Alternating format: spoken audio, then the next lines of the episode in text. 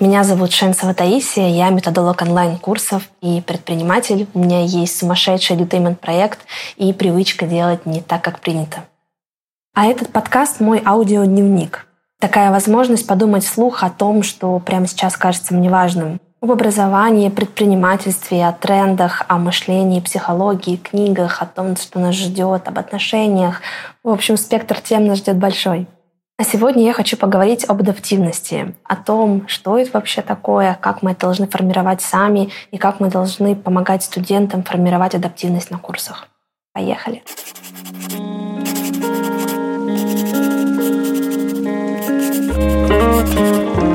Кажется, что адаптивность — это прежде всего история про приспособление — то есть мир меняется, что-то теперь работает не так, как прежде, но ты все еще на плаву, ты не умер, ты не в канаве. Это значит, что ты адаптировался к ситуации.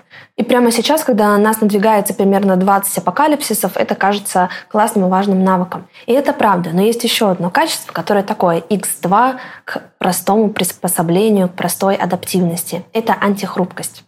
Понятие антихрупкости я взяла из книги Талиба. И, возможно, кто-то из вас уже его читал, но там столько красивых метафор, что anyway будет приятно послушать. И Талиб как раз очень классно показывает, что есть что-то гибкое, есть что-то нерушимое, да, вот как раз вот эта адаптивность. Все меняется, ты остаешься неизменным. И это пример Феникса.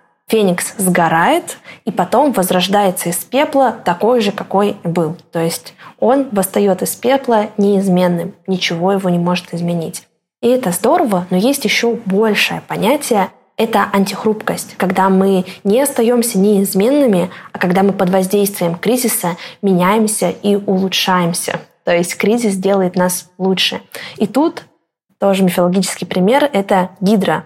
То есть гидра, если вы помните, а я, к примеру, не помнила, то гидра — это мифологическое создание, и у нее а, змеи подобные головы. И когда ты отрубаешь одну голову, вместо нее вырастает две. То есть в ответ на кризис вот эта гидра, она не остается неизменной, не поврежденной, она становится лучше.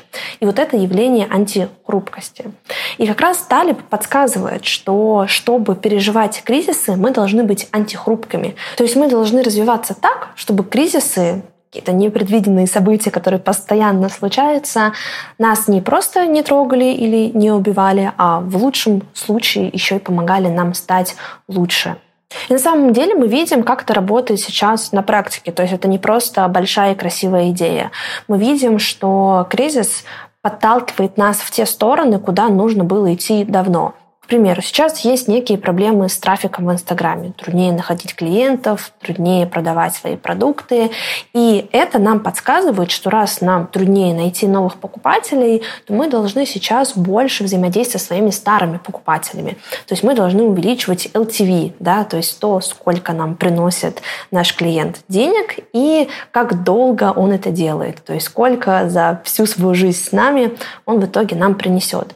И это давно известно известное понятие в маркетинге. То есть все давным-давно знают, что нужно вести базы клиентов, что нужно вводить программы лояльности, что нужно клиентам писать о себе, напоминать, предлагать до продажи и так далее, или что на курсах нам нужно выстраивать классную продуктовую линейку, чтобы студенты переходили из одного курса в другой и так далее. Нам нужно тоже внутри делать до продажи, нам нужно делать так, чтобы ученик доходил до конца курса, потому что если он дойдет до конца курса, если ему понравится, он будет удовлетворен, то он посоветует наш курс э, другим ученикам, да, другим людям. Это значит, что он вероятнее купит наши другие продукты, потому что он уже получил результат от взаимодействия с нами, значит, у него больше уверенности в том, что следующее взаимодействие будет для него ценным и полезным. И все это знали, но при этом не так уж много людей на самом деле всем этим занимались, потому что, ну, и так работало.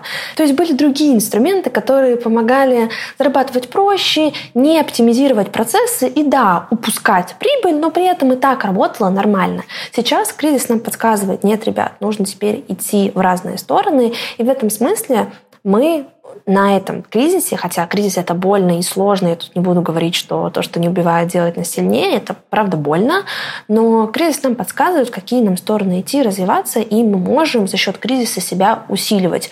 То есть если у вас есть разветвленная система каналов взаимодействия с клиентами или с вашими подписчиками, если у вас есть классная crm да, если у вас классная доходимость на курсах и так далее, то кризис уходит, а вы чувствуете себя только лучше. И это пример того, как в ответ на кризис мы выращиваем себе еще одну голову и тем самым становимся сильнее.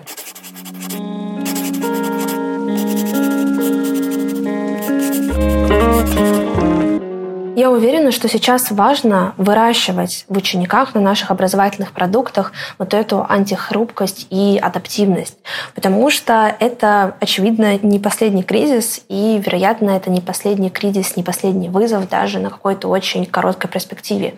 Если мы выпускаем в мир учеников, которые не готовы быть адаптивными, которые не готовы быть антихрупкими, то это значит, что следующий кризис может их порушить, результатов они не добьются, и вся рациональность нашего обучения встает под большой вопрос.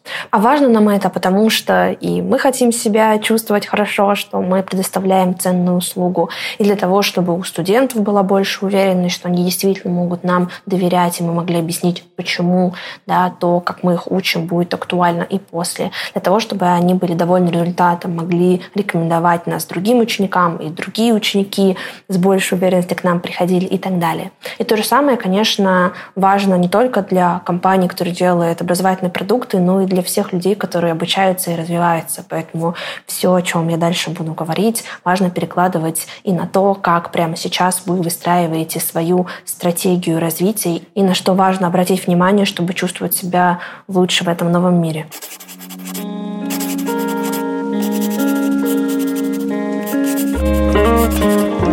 Итак, как нам нужно менять обучение или как нам нужно выстраивать свою траекторию развития? Первый пункт, довольно часто сейчас звучащий, это история про фундамент. То есть мы должны понимать фундамент того предмета, который мы изучаем, или мы должны предоставлять студентам фундамент того, что они изучают. Сейчас это понятно на примере соцсетей. Инстаграм может перестать работать, Телеграм могут заблокировать, ВКонтакте тоже может случиться какая-то история, но при этом понимание маркетинга, понимание, как работают соцсети, позволяет студентам быстро адаптироваться. То есть люди, которые классно вели Инстаграм, уже не приходят с нуля на новую площадку. Они понимают базу.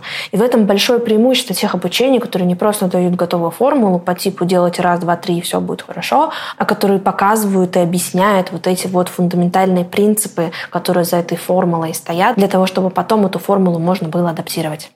Второе изменение, о котором нам стоит подумать, это избыточность в наших курсах. И это как раз мысль, на которую я вдохновилась из книги Талиба, потому что он как раз говорит, что чем больше у нас вариантов, чем больше мы формируем какую-то избыточность, тем меньше мы зависим от одного конкретного варианта. Если происходит черный лебедь, то есть если происходит что-то, что до этого никогда не происходило, а всегда, когда происходит что-то неожиданное, это то, что до этого никогда не происходило.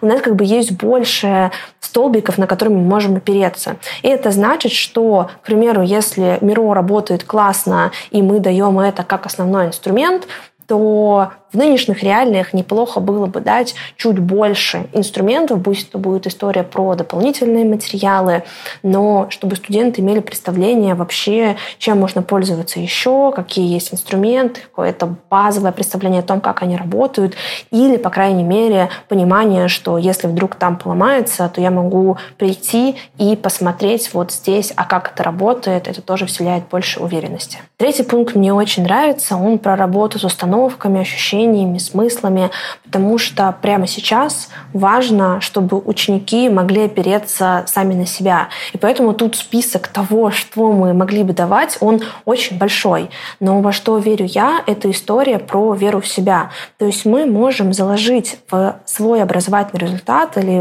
в образовательный результат курса, чтобы ученики поверили в себя, чтобы после курса они вышли увереннее, чем были до этого. И это реальный образовательный результат. То есть мы можем, конечно, давать не только знания и навыки, но и такие вещи. И вот сейчас вот установки, ощущения и смыслы — это прям супер важно. И особенно интересно, что это, конечно, такой тренд, который идет давно. То есть мы понимаем, что многие навыки, многие результаты, они как бы не получаются, если у нас нету определенных установок положительных или если мы не избавились от каких-то негативных установок. И вы наверняка видели, что на каких-нибудь курсах по продажах будут уроки про синдром самозванца, там, про то, как поверить в себя, в общем, про такие вещи, потому что если у тебя синдром самозванца, если ты не можешь заявить о себе, если ты не можешь продавать там на большие чеки, то результатов в продажах у тебя не будет. Поэтому часто работа с такими вещами — это прямая задача образовательных курсов, хотя,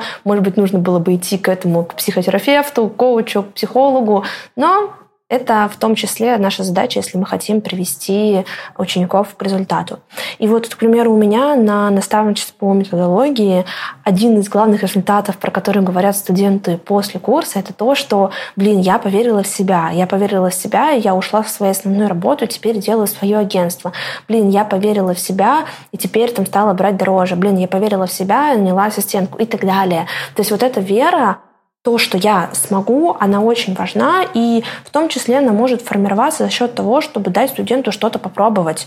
То есть не говорить ему правильные ответы, а дать ему возможность проявиться, найти самому этот правильный ответ, предложить самому креативное решение и заметить, что он предложил какое-то классное креативное решение, придумал сам. И вот тут вот как раз и формируется вот эта база, вот этот вот фундамент, это доверие к себе, на котором можно дальше идти. Под подкастом я добавила карточки с методическими механиками, какими-то идеями, как мы конкретно каждый из этих пунктов можем применять. Но важно, что вы можете свои механики придумывать. Как раз история про фундамент.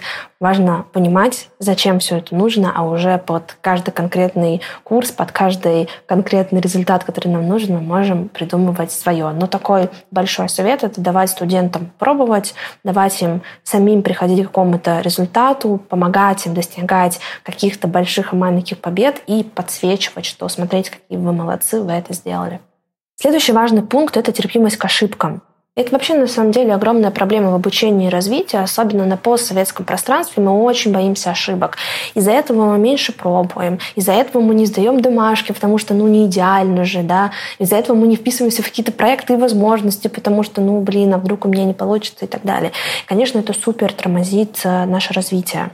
Потому что на самом деле именно ошибки помогают нам заметить новую информацию. То есть как раз ошибки формируют эту антихрупкость. И как раз Талиб говорит, что лучший способ стать антихрупким — это полюбить себя ошибки. Вот такие не очень серьезные, но многочисленные ошибки. Потому что если вы стараетесь все сделать правильно, избегать ошибок, это значит, что вы избегаете опыта, на котором вы научитесь. Когда мы пытаемся все проконтролировать, идем только туда, где нам все понятно, где мы избежим самых мельчайших ошибок, то да, мы можем в моменте избегать этих самых мельчайших ошибок, но мы не учимся на этих мельчайших ошибках, и поэтому, когда придет большая, мы окажемся в большой-большой-большой проблеме.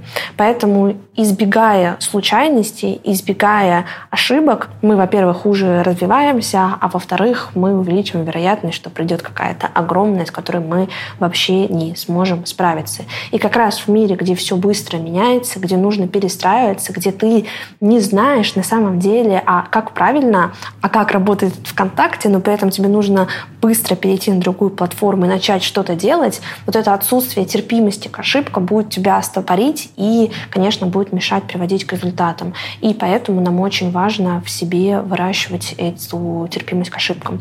И на самом деле важно это делать не только ученикам или не только людям, людям, которые да, занимаются сами своим развитием, но и преподавателям прежде всего, потому что сейчас в этом новом мире нужно примерять на себя не только роль эксперта, который все знает, но и роль человека, который прямо сейчас вместе с вами, такого соисследователя, пробует, ошибается, но при этом вынимает из этого какой-то ценный опыт. То есть эксперты на курсах очень держатся свой образ, что я все знаю, я вас научу, и боятся тоже пробовать, бояться ошибаться и спускаться на какую-то другую позицию, когда мы вместе пробуем что-то новое. Мы не знаем, что из этого получится, но в этом и есть смысл нашего совместного пути и какого-то приключения эксперимента. Вы, как ученики, можете посмотреть, как я это делаю, что у меня получается, что нет, и извлечь урок из моих ошибок.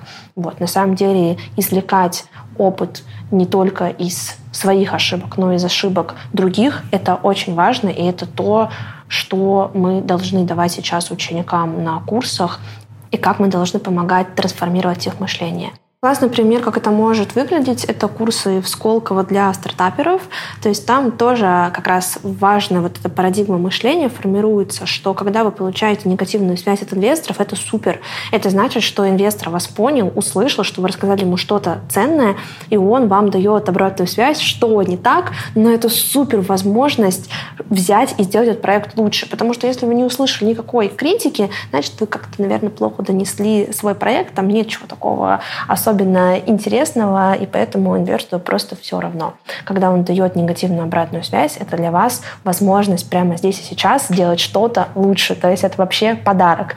И они устраивают такие соревнования, кто получит больше негативной связи от инвесторов. Такая это победа, если вы получили 10 негативных отзывов, а не 7. И это крутой пример, как мы формируем вот эту вот среду на курсе, где ошибки — это круто, и это здорово помогает нам потом в жизни после курса жить, развиваться, быть счастливыми на самом деле. Пятый пункт тоже про принципы мышления. Я называю это проблем solving мышления. На самом деле это история про то, чтобы помогать ученикам решать какие-то сложные задачи. То есть к критическому мышлению, дизайн мышлению, предпринимательскому мышлению. Да, тут могут быть немного разные аспекты в зависимости от того, что мы говорим, но именно мышлению. То есть не просто делать раз, два, три, а придумывать механики, которые помогали бы студентам вставать не в позицию слушателя, что вот мне рассказывают, как надо, а самим тренироваться, искать решения. И на самом деле методологии уже куча под это придумано классных механик, как problem-based learning, да, или case метод, очень популярный в Гарварде, когда мы предлагаем ученикам либо какую-то проблему, которую они должны обсуждать, находить там вопросы для исследования, какие-то находить интересные решения, которые они тут же идут, тестируют и делают вывод, да, или изучают. Или, в, в принципе, кейс-метода, когда у нас есть какая-то ситуация, мы можем в ней менять в ней условия, да, прям по ходу, и ученики должны объяснять вообще, что в этой ситуации нужно делать, к примеру, компании какой-то, а то есть разрабатывать стратегию видео, и это супер важный сейчас навык. И это подсказывает нам шестой принцип, что обучение должно уходить из директивного подхода, то есть просто из передачи знаний. Делай так, так не делай. То есть мы должны, по крайней мере, иногда уходить из этой позиции эксперта, да, где мы просто говорим, в позицию, к примеру, фасилитатора, где мы помогаем ученикам учиться самим, искать самим решения, да, или какого-то наставника, мотиватора, где мы поддерживаем учеников, помогаем двигаться. То есть директивная передача знаний и подход там, эксперт эксперт или учитель-ученик, она не единственная. И в мире, где у нас все становится более непонятным, где мы должны формировать более таких самостоятельных учеников, нам важно давать им больше самостоятельности уже внутри курсов. И последний пункт про то, чтобы стремиться к аутентичности в обучении, потому что часто в обучении мы пытаемся создать такую идеальную среду, где все понятно, где нет никаких барьеров, где у нас идеальные брифы от клиента, где у нас очень четкие задания. Вот выполнил домашку, все, ты молодец, тебе пять. А на самом деле жизнь же выглядит гораздо сложнее, она не такая линейная. Брифы от клиентов часто дурацкие, случаются постоянно нестандартные ситуации. И вот давать задания, которые больше похожи на реальность, или раньше отправлять этих студентов в реальность, чтобы они могли сталкиваться с тем, что действительно происходит вне рамках этого идеального мира обучения, это важная сейчас штука. И чтобы как-то подсветить важность того, о чем я говорю, мне хочется вернуться к Талибу, к его пониманию антихрупкости. И он как раз говорит, что мы лишаем систему антихрупкости тогда, когда мы лишаем ее переменчивости, случайности, стресса. То есть, когда мы все это убираем, мы вредим, потому что на самом деле система развивается как бы становится лучше, и в итоге это закрепляется в этом мире, потому что на нее постоянно что-то воздействует. И мы не должны ослаблять э, систему или человека, ученика в данном случае, убирая вот эти элементы случайности, убирая вообще весь стресс, который может быть и сформирует какую-то идеальную лабораторную среду для обучения. Тут важно, что все, о чем я говорю, важно растить и в себе. То есть если вы эксперт, если вы наставник, если вы руководитель, если вы вообще кто-то, на кого должны опереться другие люди, кому вы хотите помочь развиваться, то важно, чтобы все, о чем я говорю, особенно касательно какого-то мышления, парадигмы, как мы воспринимаем э, ситуацию, как мы думаем, что важно сейчас развивать, вот чтобы это все было в нас. Потому что на самом деле обучение — это такая история, где наши ценности и паттерны, они супер вылазят. То есть мы не можем учить э, тому, что ошибки — это классно, мы не можем формировать толерантность к ошибкам, если у нас самих нету этой толерантности. Или мы не можем слезть вот этого директивного подхода, если мы считаем, что главная наша задача — передавать знания, а не помочь ученику поверить в себя, да, там, научиться мыслить в нестандартных ситуациях и так далее.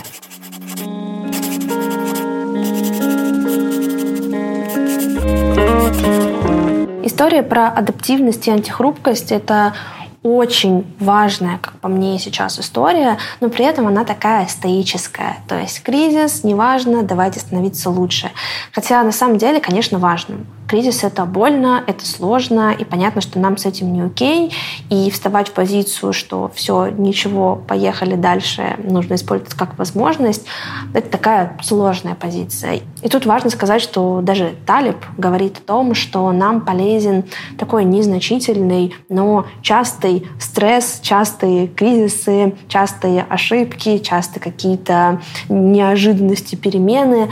Но когда это перманентно, то это уже может нам вредить, потому что мы не будем успевать восстанавливаться и как раз э, как в ответ на это событие становиться лучше. И тут тоже красивая метафора в том, что как раз Гераклу удалось одолеть э, Гидру, которая такой некий символ этой антихрупкости, прижигая раны на месте ее срубленных голов, и они не успевали отрастать.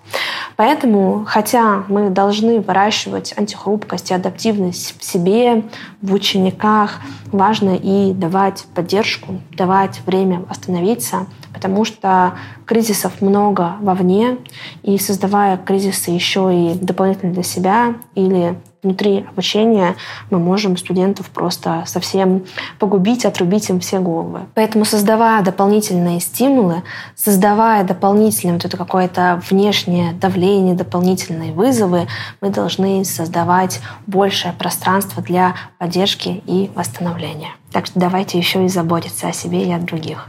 И на этом, пожалуй, стоит закончить.